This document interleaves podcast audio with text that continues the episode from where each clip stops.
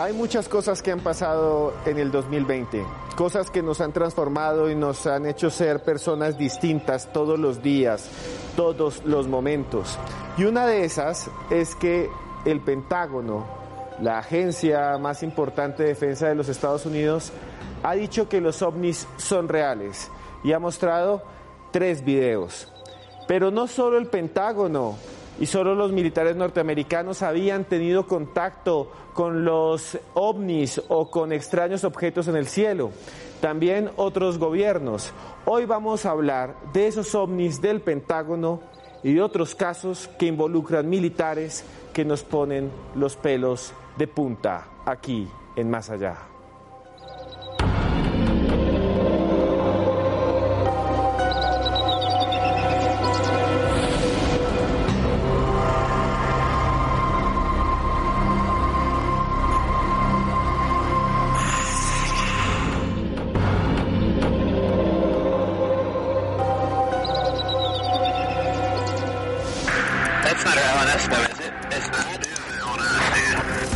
Imágenes ovni más sorprendentes de la historia y muestran nuestra fragilidad frente a su tecnología. Imágenes incuestionables que llevaron a que Estados Unidos admitiera que eran reales en plena pandemia. Objetos que parecen desvanecerse y materializarse a voluntad y que se cree están vinculados a un lugar misterioso de México conocido como la isla de Guadalupe. Un lugar lleno de misterios en el que innumerables testigos afirman haber observado luces y esferas aterradoras. Testimonios tan sorprendentes como el de un militar chileno que se desapareció frente a sus soldados y que pasó a la historia como el caso del Cabo Valdés. Un caso tan sorprendente como el ocurrido en Manises el 11 de noviembre de 1979, cuando un avión comercial tuvo que aterrizar de emergencia debido al acoso de un objeto desconocido. Un hecho aterrador que provocó una investigación oficial del Ejército del Aire de España y que nos lleva a preguntarnos, ¿es peligroso el fenómeno ovni? ¿Estamos bajo amenaza? ¿Sería mejor estar solos en el universo? Preguntas que nos sumergen en el misterio para llegar más allá. Objetos voladores no identificados, los llamamos ovnis, no se saben qué son, pero desde hace muy poco tiempo una realidad para el gobierno de los Estados Unidos de América. En plena pandemia, en plena cuarentena, se lanzó la noticia. Algunos dicen que para distraer, otros dicen que no tenían opción. Y para hablar de eso conectamos a toda Latinoamérica y comenzamos con Argentina. Y desde allí está Jorge Luis Sudorf, que es investigador, ha hecho muchos documentales para History, para eh, también Discovery Channel y muchos eh, trabajos y muchos trabajos por todo el continente. Muy buenas noches, Jorge Luis. Hola, buenas tardes, Esteban. Buenas tardes a, a toda la audiencia. Qué placer enorme estar aquí con ustedes. Eh, no he hecho documentales para Discovery sobre el tema OVNI, he hecho algunas colaboraciones con ellos. También he trabajado para el canal Infinito y para, para, para varios este, canales eh, realizando este tipo de programas de misterio. Eh, Jorge Luis, eh, estamos en un momento histórico que es eh, no solo la pandemia, sino que se nos dice ya que el fenómeno ovni desde el Pentágono es una realidad. ¿Cómo ve usted eso? Yo creo que hay una frase que resume todo y es es una frase que, que, aparte es muy marketinera, pero es muy real y más en este momento, y es la verdad está cada vez más cerca. Sí, claro que sí. Y hasta ahora tenemos también a Johanan Díaz desde Ciudad de México. Nos conectamos con el norte. Johanna, muy buenas noches. ¿Qué tal, Esteban? Un gusto saludarte. Buenas noches, al igual que a los amigos del auditorio. Johanan, eh, también lo mismo. Aparece este video. ¿Esto cambia la historia? Sí, desde luego, aunque es un material que ya lo conocíamos, a pesar de que es un material que ya uh, circulaba en los círculos de investigación del tema de los no identificados a través de las redes y demás, pero lo único que hacía falta era la confirmación, precisamente la confirmación de que efectivamente esas imágenes eran de las instancias militares de los Estados Unidos, pero yo creo que podemos decir que no hay nada nuevo, realmente no hay nada nuevo y más adelante en el programa iremos dando nuestros puntos de vista sobre este interesante tema que tiene mucho que ver con la actual oleada ovni que se vive al norte de la República Mexicana y que es prácticamente donde se toma este, eh, estos objetos que es frente a las costas mexicanas. Muy, muchas gracias, Johanan. Y para que vean de qué estamos hablando, aquí en Red Más, en el noticiero de Red Más Noticias, se elaboró una nota de prensa ya de hace unos años, cuando surgieron los videos. Obsérvela, por favor. Este impactante video se ha vuelto viral. Muestra el encuentro de dos pilotos cazabombarderos de los Estados Unidos con lo que parece ser un aparato volador nunca antes visto. El revuelo se generó luego de que The New York Times publicara una entrevista en la que los tripulantes del F-18 Hornet de la Armada norteamericana revelaran el extraño suceso ocurrido en el 2004.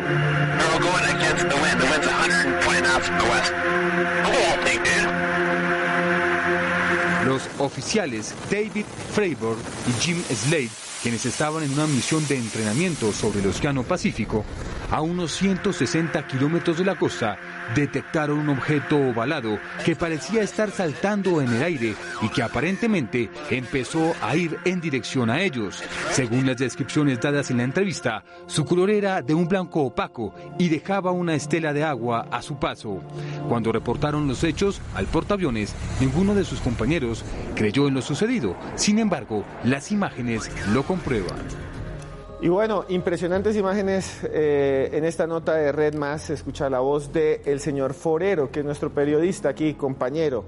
A Jorge Luis, ¿qué piensa usted de este caso del Pentágono y de estos videos? Usted que conoce a varios de esos protagonistas. Eh... ¿Qué pienso? A mí me, sorprende mucho. Estamos hablando del caso que pasó a la fama como el OVNI Tic Tac porque eh, los testigos lo, describían como un enorme óvalo blanco que parecía un tic-tac volador. Esto es interesante porque esto de alguna manera descarta también muchos planteos que dicen que podría tratarse de un dron. La verdad que lo que, lo que lo que relatan los testigos en la entrevista es que ellos veían una forma muy blanca, muy ovalada, y lo que dijo eh, en su momento el Pentágono, también la Armada antes que el Pentágono, fue que ellos reconocían que no sabían qué era, por eso hablaban de un ovni. También ellos decían que suponían que se trataba de algún tipo de dron o alguna tecnología experimental que no sabían qué era, pero ellos no, no, nunca fueron más allá de, decir esto que no es poco. Y el tercer punto que para mí es eh, realmente interesante es que en esa primera declaración, que si no me falla la memoria, y Johanan, que es un libro abierto, me lo va a poder decir mejor que yo, fue de 2017, la Armada, entre otras cosas, reconoció que para ellos tenía movimientos inteligentes y se movía a voluntad propia. De esta manera estamos descartando cualquier tipo de anomalía eh, atmosférica o cualquier fenómeno eh, de reflejo o cosa por el estilo. Johanen, ¿qué piensa usted? Que recordar que fue, miren, esto fue captado en el mes de noviembre de 2004, cuando a través de estos dispositivos que en aquellos entonces comenzaban a tener los aviones, que eran las cámaras FLIR, que son cámaras de visión infrarroja, fue en noviembre del 2004. Eh, se da a conocer 13 años más tarde, es decir, en el mes de, de diciembre del 2017 es cuando se lanza a través de un eh, artículo periodístico en el, New, eh, en el New York Times, donde, bueno, pues se destapa todo realmente de lo que estaba ocurriendo, de lo que había pasado en las aguas del Océano Pacífico con este objeto misterioso o estos objetos misteriosos y cuando vemos la grabación y cuando la escuchamos, eh, bueno, los pilotos hacen referencia de tratar de identificar si llevaba algún tipo de armamento nuclear. Esto es bien importante porque había un temor de que pudiera detonarse algún armamento sobre territorio estadounidense. Pero déjame decirte algo bien interesante que, que no se ha hecho caso eh, o que no se ha puesto atención. En el mes de marzo de 2004, es decir, meses antes de esto que ocurrió en los Estados Unidos, en la República Mexicana, en la zona del sureste, en el estado de Campeche, fueron captados con esta misma tecnología desde un eh, avión militar. Eh, fueron captados la presencia de 11 extraños objetos que a simple vista no se veían, pero sí a través de esta tecnología de visión infrarroja. Eh, hay que recordar que en esos momentos era lo más avanzado en la tecnología que se tenía por parte de las autoridades militares. Tenemos entonces en México que no se le dio la importancia de vida en cuanto a la, a, la a lo que representaba para nosotros que investigamos este fenómeno, que era la utilización de nuevas tecnologías para la presencia de estos objetos. Y después tenemos entonces en el mes de noviembre que viene todo esto que fue captado por este, las eh, Fuerzas Armadas estadounidenses y que ha llamado la atención a nivel planetario y que incluso se aseguraría, les doy un dato extra, que hay un dossier que también fue en, su, en el 2017 fue dado eh, por el Pentágono que no llevaba ninguna firma, no llevaba ningún sello, pero que bueno, ellos lo liberan, donde se aseguraba que el portaaviones Nimitz había sido el encargado de observar también la presencia de dos objetos con forma de disco, uno que estaría a unos metros debajo de las aguas del Océano Pacífico y otro más que estaría a unos 10, 15 metros sobre el agua del Océano Pacífico, que estuvieron varios días ahí, pero mi pregunta es, y lo que debemos de, de cuestionarnos aquí, es si en esos días quizá las autoridades estadounidenses tuvieron oportunidad de entrar en contacto de alguna manera con esa tecnología, con eso que estaba frente a ellos. No lo sabemos y esperemos que en algún momento se esclarezca ese punto que también nadie ha hecho eh, o ha puesto el dedo sobre esto que les acabo de mencionar. Muchas gracias, Johanan, eh, por contarnos todo eso. Ustedes estén ahí eh, y además de eso, saludo rápido a Edson Giraldo, Liz Botía. Más adelante voy a saludar más, no más yo, Fierita83. A todos ustedes, recuerden que aquí abajo está nuestro numeral esta noche que es OVNIS Más Allá, OVNIS Más Allá, para que ustedes escriban en Twitter todas sus preguntas. Y ya volvemos con más temas y más casos increíbles aquí en Más Allá.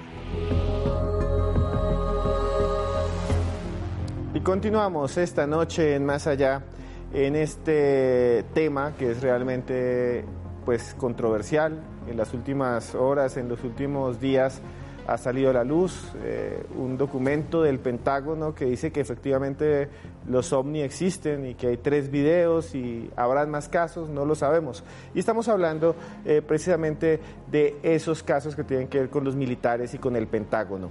Y en el sur de México, eh, en el norte de México, perdón, hay una isla que se llama Guadalupe.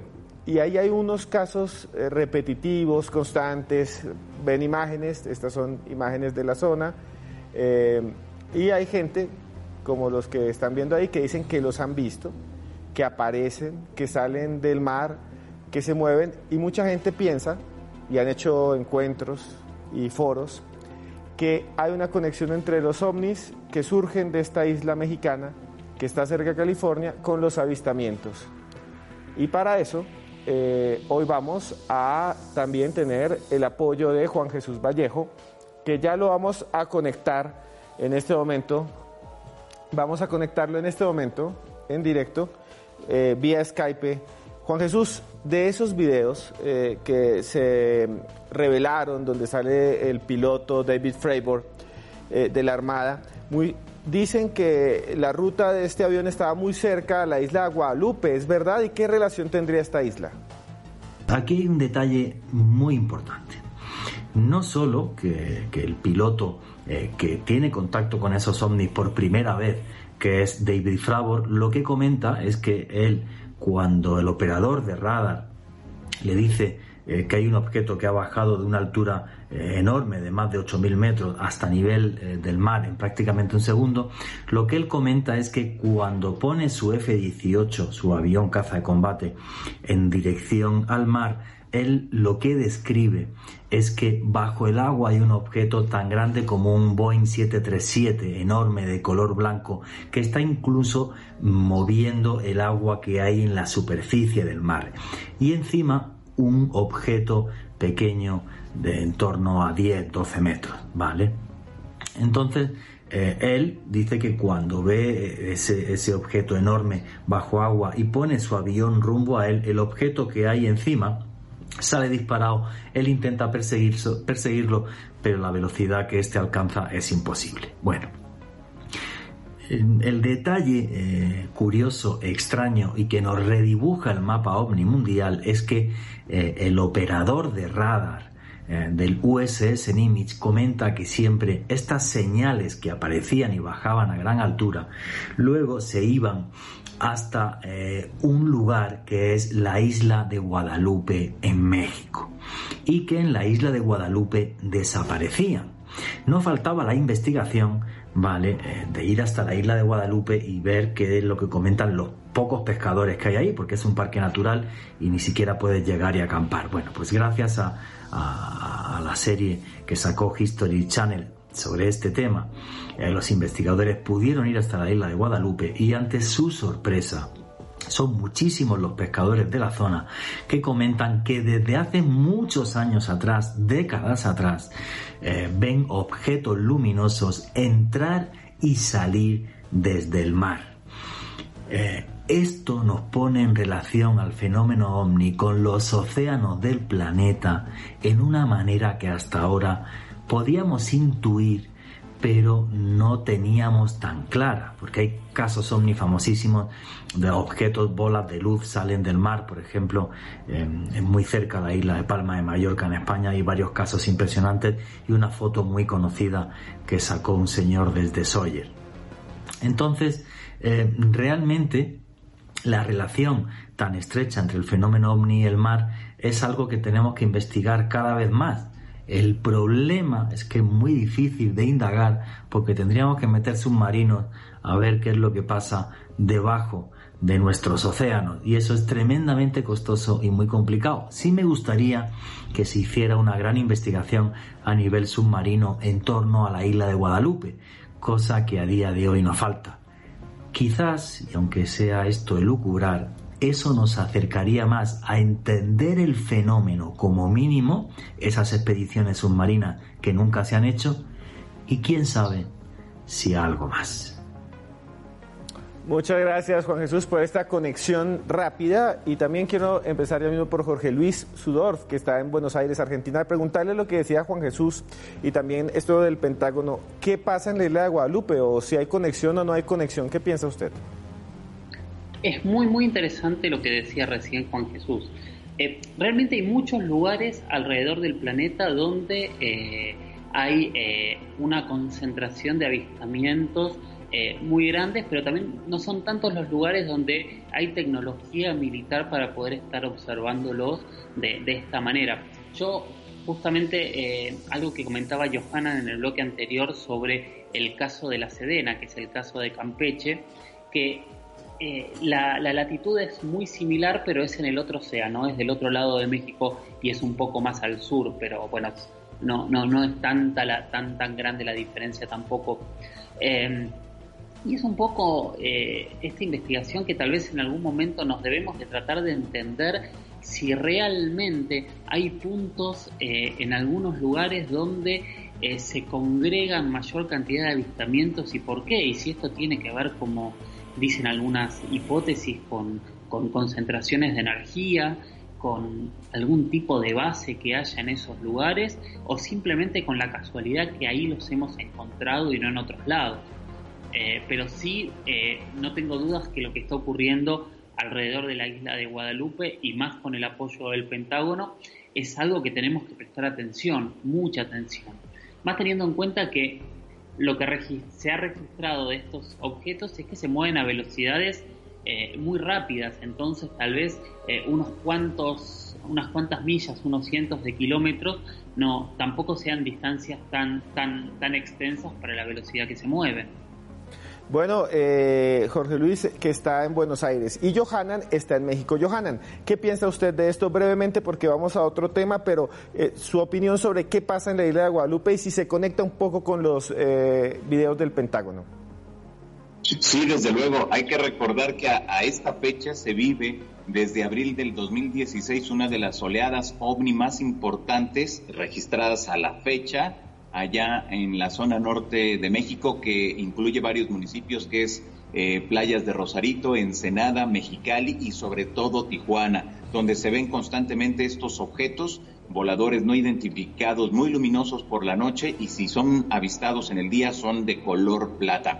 Esto viene de la mano con una cantidad considerable también de reportes de la ciudadanía donde nos dan a conocer la presencia de estos objetos y que cuando hemos cuestionado directamente a las autoridades del Aeropuerto Internacional de la ciudad de Tijuana, ellos nos dicen que si se tratara de eh, algún eh, evento militar, de algún entrenamiento, ellos serían los primeros en estar enterados, pero no hay reportes, no hay memorándum, no hay nada. Es decir, para ellos queda también en un hecho inexplicable la presencia de estos objetos. Y ahora lo sumamos a lo que ha dado a conocer el Pentágono, nos damos cuenta que Estados Unidos tiene una parte de la historia, pero México también tiene el contexto general de esos avistamientos que a lo largo de la historia se han venido presentando en esa parte del mundo.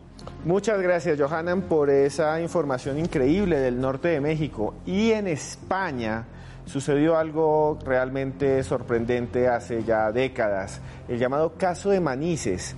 Y van a ver ustedes, ver el audio, porque van a poder leerlo, de lo que sucedió en un encuentro entre aviones y un objeto volador no identificado. Obsérvelo. Confirmo que tenemos algún tráfico próximo a nosotros, a nuestra izquierda, aproximadamente unas 4 o 5 millas. 297 en negativo, no hay tráfico notificado. Tenemos dos señales de luces rojas, como a unas 3 millas a las 10 de nuestra posición. Aproximadamente a la misma altura. Los 97 no tenemos información de ningún tráfico procediendo en esa ruta. Es usted el único que procede Ibiza-Alicante. Barcelona, está 297. He incrementado el rate de ascenso a través de 280 y el tráfico este sube mucho más rápido que nosotros y se acerca cada vez más.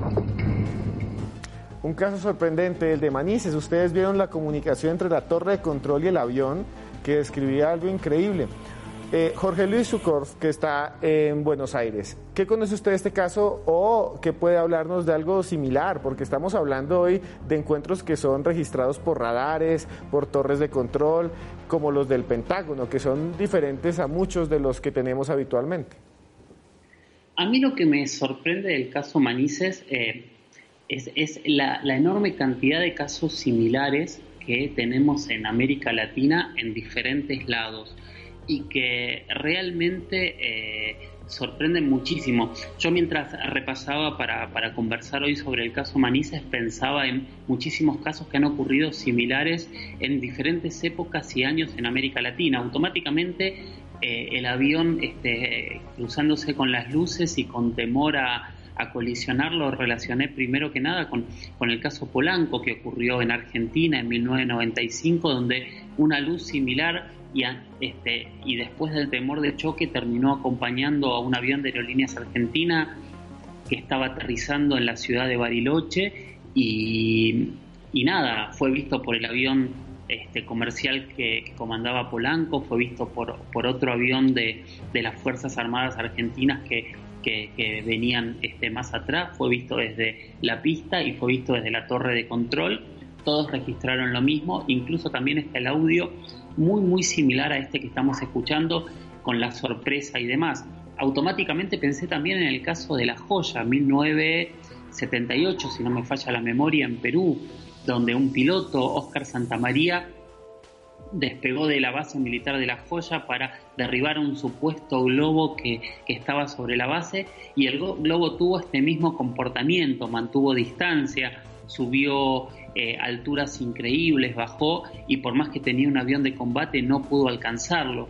Y sin duda el último gran caso que tiene que ver con, esto mismo eh, fue el de la noche oficial de los ovnis en Brasil, década del 80, que muchos objetos entraron y fueron vistos desde el radar, enviaron aviones casas y los aviones casas eh, este, desarrollaron descripciones muy, muy similares a, lo que, a lo que se vio. Y de hecho hay dos o tres casos también en México que otra vez tienen como puntos de contacto eh, con, con, incluso hasta barreras que impiden eh, eh, el, despegue y aterrizaje de, de objetos desde un aeropuerto.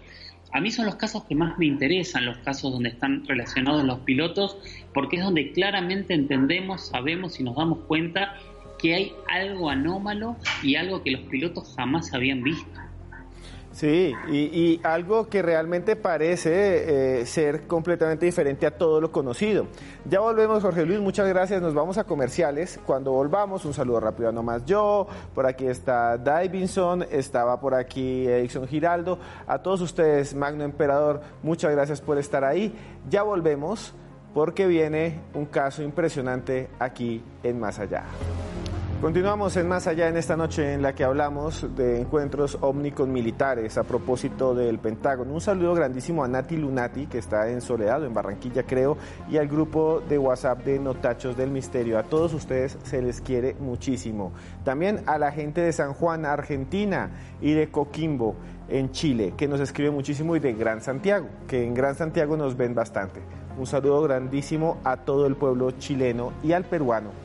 Y bueno, eh, vamos a hablar justo de un caso sucedido en Chile, el famoso caso del caso del Cabo Valdés. Eh, ustedes están viendo las imágenes, estas son imágenes de prensa, de fotografía.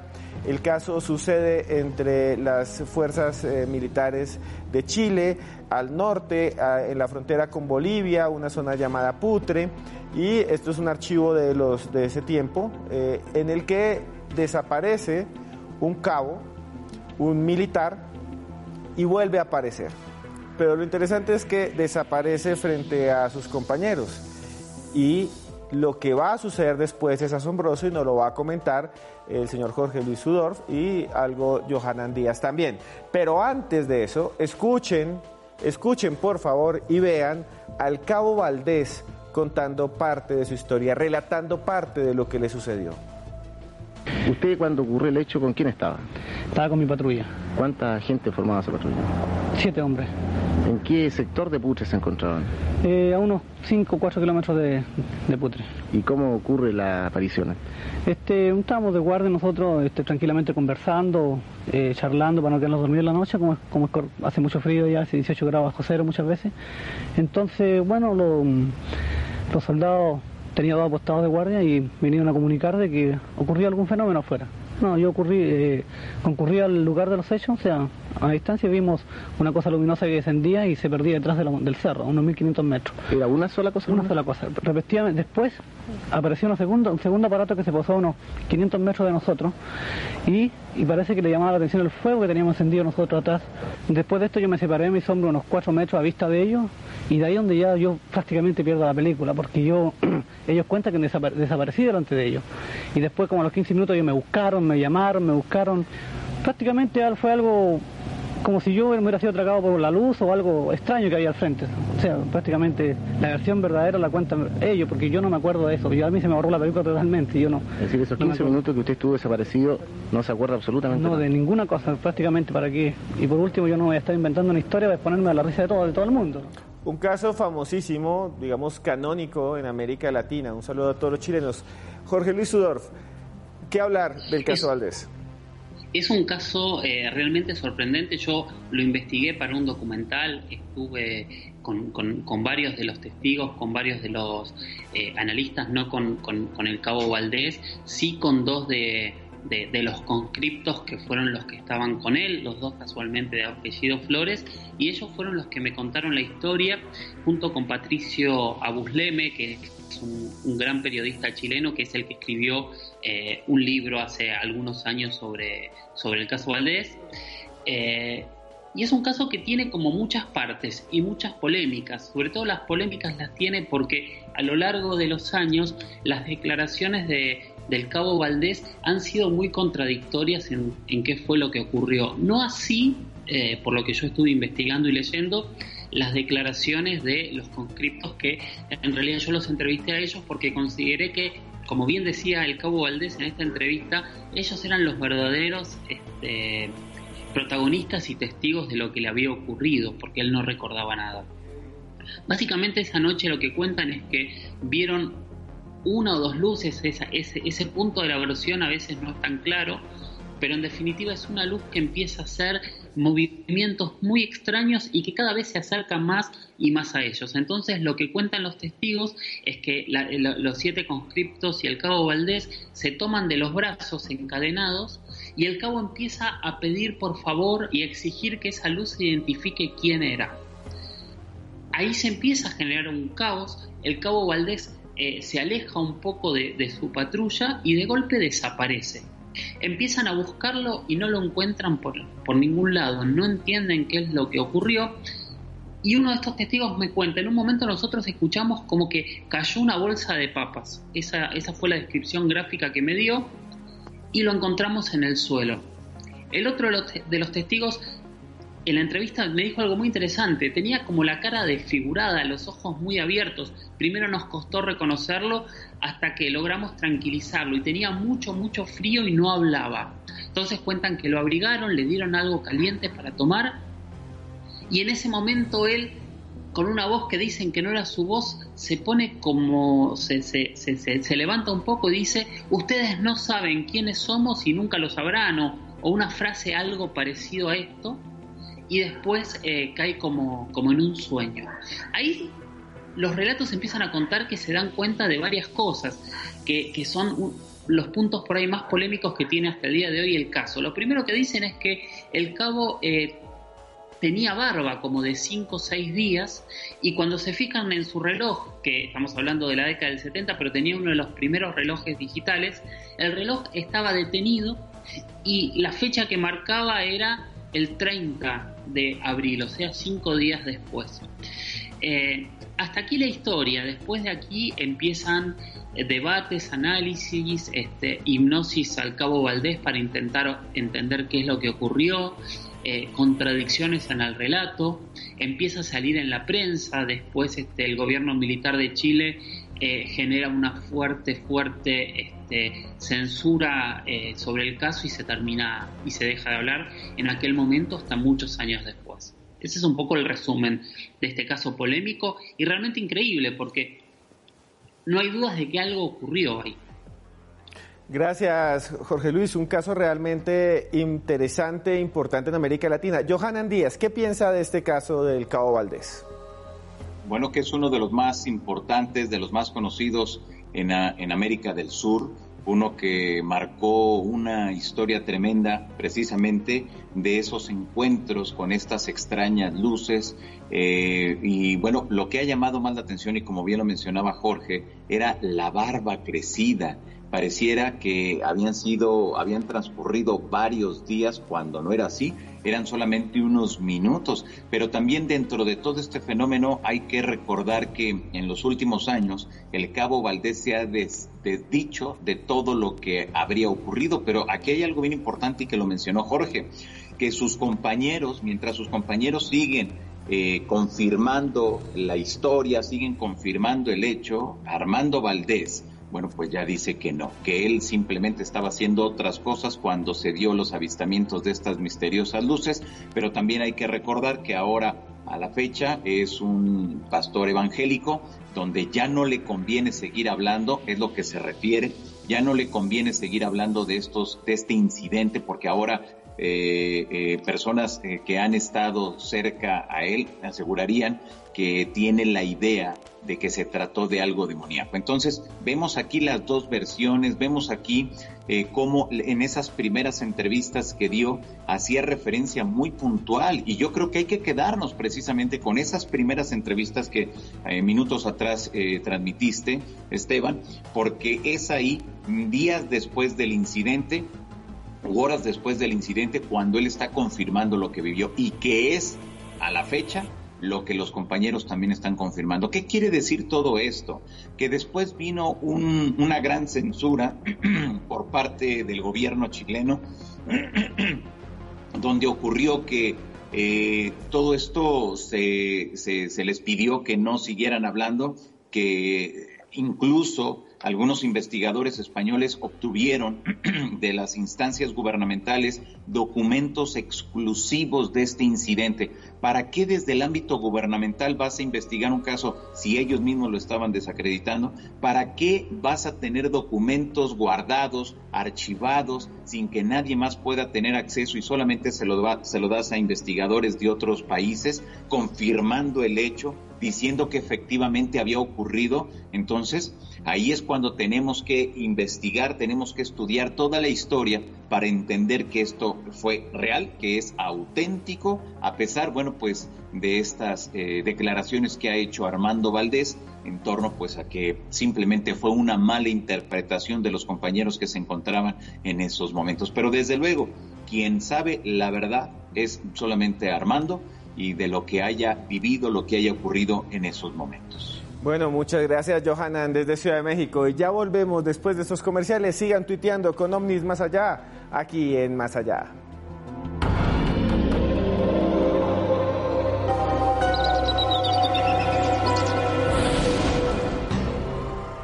Y continuamos en Más Allá en esta noche dedicada al fenómeno ovni y sus encuentros con militares y a las revelaciones del Pentágono. Y hasta ahora está Joana Arenas con su sección Más Allá Plus. Muy buenas noches, Joana. Buenas noches, Esteban. Nosotros hemos ahondado muchísimo acerca de los videos y de los archivos desclasificados del fenómeno ovni por parte de los Estados Unidos. Sin embargo, poco hemos hablado de los programas que tiene o que tenía mejor el gobierno británico para investigar el fenómeno. Pues resulta que en el 2009 la Real Fuerza Aérea Británica salió a decir que se había cerrado la unidad para el estudio OVNI, que ya no iban a invertir ni dinero ni tiempo en este tipo de investigaciones porque realmente se habían dado cuenta que no eran una amenaza para la seguridad nacional y que pronto iban a publicar algunos archivos porque toda esta documentación hacía parte de los archivos nacionales británicos que por supuesto son clasificados. Sin embargo, esto no, no, sucedió. En el 2013 el Ministerio de Defensa salió a decir que publicaría los documentos que ya estaban a punto de ponerlos para que todos los ciudadanos tuvieran acceso a ellos tampoco sucedió.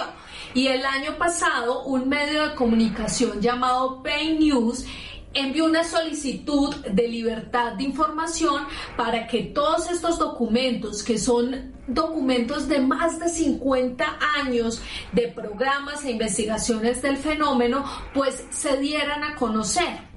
Resulta que nuevamente el Ministerio de Defensa en enero de este año salió a decir, sí, ahora sí los vamos a publicar, los tenemos que publicar en la página oficial del gobierno británico. Ahí los van a tener a más tardar en el primer trimestre de este año, del 2020. Pues ya han pasado esos meses y no han publicado absolutamente nada. Nosotros nos hemos dado a la tarea de buscar en esta página algún documento relacionado con el tema ovni y les cuento que no hay absolutamente nada. No hay información acerca ni de los programas, ni de los documentos, ni de ningún video, absolutamente nada en relación al fenómeno OVNI. Pues por ahora seguiremos aquí esperando a ver con qué nos sorprende el gobierno británico y Esteban, nos vemos en ocho días con otro Más Allá Plus. Muchas gracias, eh, Joana por esa información. Realmente es interesante porque hablamos del Pentágono, pero casi nunca se habla de, lo que pasa en el Reino Unido. Johanan, eh, no sé si usted tiene información, qué pena, tal vez lo cojo aquí fuera de base, sobre los británicos y sus programas secretos y sus investigaciones OVNI. No, hay que recordar que eh, Inglaterra ha sido uno de los países que más apertura ha tenido hacia la desclasificación de documentos que hacen referencia al tema de los ovnis. Y en una de las desclasificaciones, ellos daban eh, a conocer documentos donde Winston Churchill, durante, en el contexto de la Segunda Guerra Mundial, manda a investigar qué era eso que estaba persiguiendo a los aviones, qué era eso que el ejército estaba observando. Cuando le entregan el resultado, según los documentos desclasificados, se asegura que eh, el señor Winston Churchill dijo, señores, tenemos que guardar esta información porque se refiere, si lo damos a conocer, estoy seguro que tendría serias repercusiones para la sociedad y también para el ámbito religioso de Inglaterra. Por lo tanto, vamos a guardar esta documentación. ¿Qué fue lo que encontraron? Se desconoce pero lo que sí queda muy claro que Inglaterra ha sido uno de los países más prolijo en cuanto a este tipo de información, que ha creado una página exclusiva para publicar cada uno de los incidentes, que ha creado una aplicación para teléfonos móviles y tabletas donde la gente puede poner una fecha, puede ubicar dentro de un mapa, está el símbolo de un, de un plato volador uno le da, le, oprime y te sale la ficha técnica, la fecha, la hora, el caso, los testigos y el documento. Esto es bien importante porque después con el tiempo se dijo que Estados Unidos haría algo muy parecido,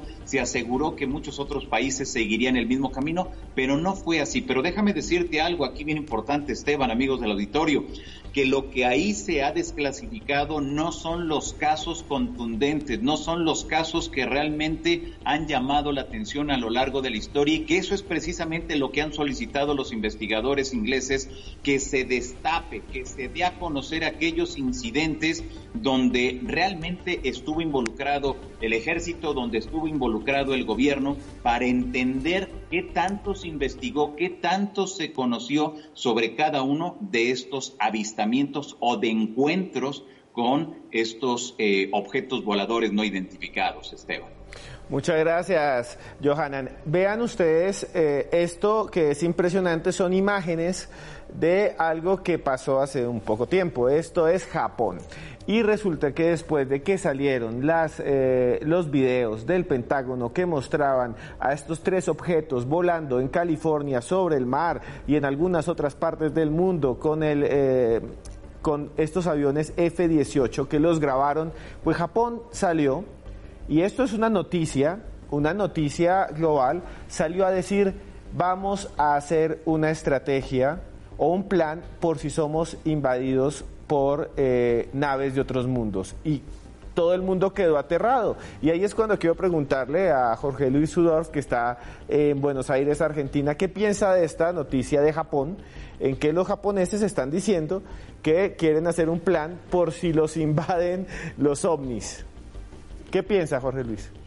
No es ninguna locura, de hecho es algo que yo he hablado mucho con con muchísimos militares eh, de diferentes países, de, diferentes partes del mundo. Déjame hacerte una analogía, es algo muy parecido a lo que me ha pasado con los sacerdotes y los exorcismos. Para la mitad eh, es un tema serio y la otra mitad eh, se lo ha tomado con sarna cuando les pregunté en su momento haciendo documentales de eso. Con los militares me pasó lo mismo. La mitad me explicó que de hecho existen eh, ejercicios e hipótesis de invasión extraterrestre, porque uno tiene que estar preparado absolutamente para todo, y la mitad lo tomó como un chiste y algo de eh, ciencia ficción, y hasta algunos se sintió que le estaba faltando el respeto haciéndole esta pregunta. Cosa que cuando ocurrió esta noticia, muchos de los que se ofendieron se las reenvié para, para, para reforzar este, que mi pregunta había sido totalmente coherente y, dentro de un contexto lógica. Yo creo que eh, a nivel defensa las hipótesis de, pelea, de guerra, tienen que ser muy amplias. Eh, nosotros no sabemos si algún día van a llegar de forma masiva, si algún día va a haber una invasión y no sabemos si esa invasión va a ser eh, pacífica o, va a ser bélica. Entonces, claramente tenemos que estar preparados para, todas las opciones posibles y yo entiendo por muchas conversaciones que he tenido que por más que no se haga público, hay muchísimos ejércitos a lo largo del planeta que manejan estas hipótesis y generan estos ejercicios. La novedad de Japón es que lo haya hecho público. pero de hecho si tú te fijas cuando lo hizo público el ministro de Defensa dijo, antes que nada yo no creo que esto es posible, pero igual lo vamos a hacer. Que me pareció una frase, una frase preciosa, maravillosa y súper interesante para analizar. Muchas gracias, Jorge Luis. Y bueno, Johanan Díaz, desde Ciudad de México, eh, por favor, su conclusión muy rápido, porque ya se acabó el programa, y si nos cuenta cómo lo pueden buscar en redes sociales. Pues eh, muchas gracias. Sí, efectivamente, mira, hay muchos... Eh, países desde el ámbito eh, militar que le están dando seguimiento al tema de los ovnis, pero no porque lo consideren una invasión de seres extraterrestres, sino sería por la cuestión de la seguridad nacional y qué tanto conocer, qué tanto hacer para entender un fenómeno poco estudiado, poco analizado desde el ámbito gubernamental y ellos lo que desean es precisamente ubicar. Por eso en Latinoamérica hay cinco países que cuentan con oficinas encargadas desde el ámbito de las Fuerzas Armadas darle seguimiento muy puntual a todo lo que implica. Así que bueno, pues no es un tema descabellado, es un tema muy serio, es un tema muy objetivo y como mencionaba Jorge, ahora la gran diferencia es de que Japón lo hace público, convoca conferencia de prensa y bueno, pues es ahí que, que, se convierte en viral. Me pueden encontrar a través de las redes sociales como Johanan Díaz y mi canal de YouTube, estoy igual como Johanan Díaz, así que bueno, pues los invito para que le den seguimiento a todo el trabajo que venimos desarrollando. Gracias Johanan desde Ciudad de México, aquí en Más Allá. Y eh, finalmente Jorge Luis Sudorf, eh, su conclusión rápidamente y cómo lo pueden conseguir y buscar eh, por redes sociales mi conclusión es, eh, yo me paro en un punto medio, yo no tengo dudas y con todas eh, las argumentaciones y todo lo que vivimos hoy que los ovnis existen. Ahora, yo no, no sé qué son y no podría asegurarlo, asegurarlo de ninguna manera. Sí creo que es muy sano hacernos estas preguntas, generar estos espacios para entre todos poder pensar qué es lo que está sucediendo en nuestros cielos. Y me encuentran en Twitter como arroba Jorge Luis con doble S guion bajo 77, Jorge Luis con doble S guion bajo 77 y en Instagram como arroba turismo con doble O todo junto, arroba turismo. Ahí voy subiendo algunos videos que, que tengo guardados eh, de todas las investigaciones que he realizado a lo largo de todo el continente.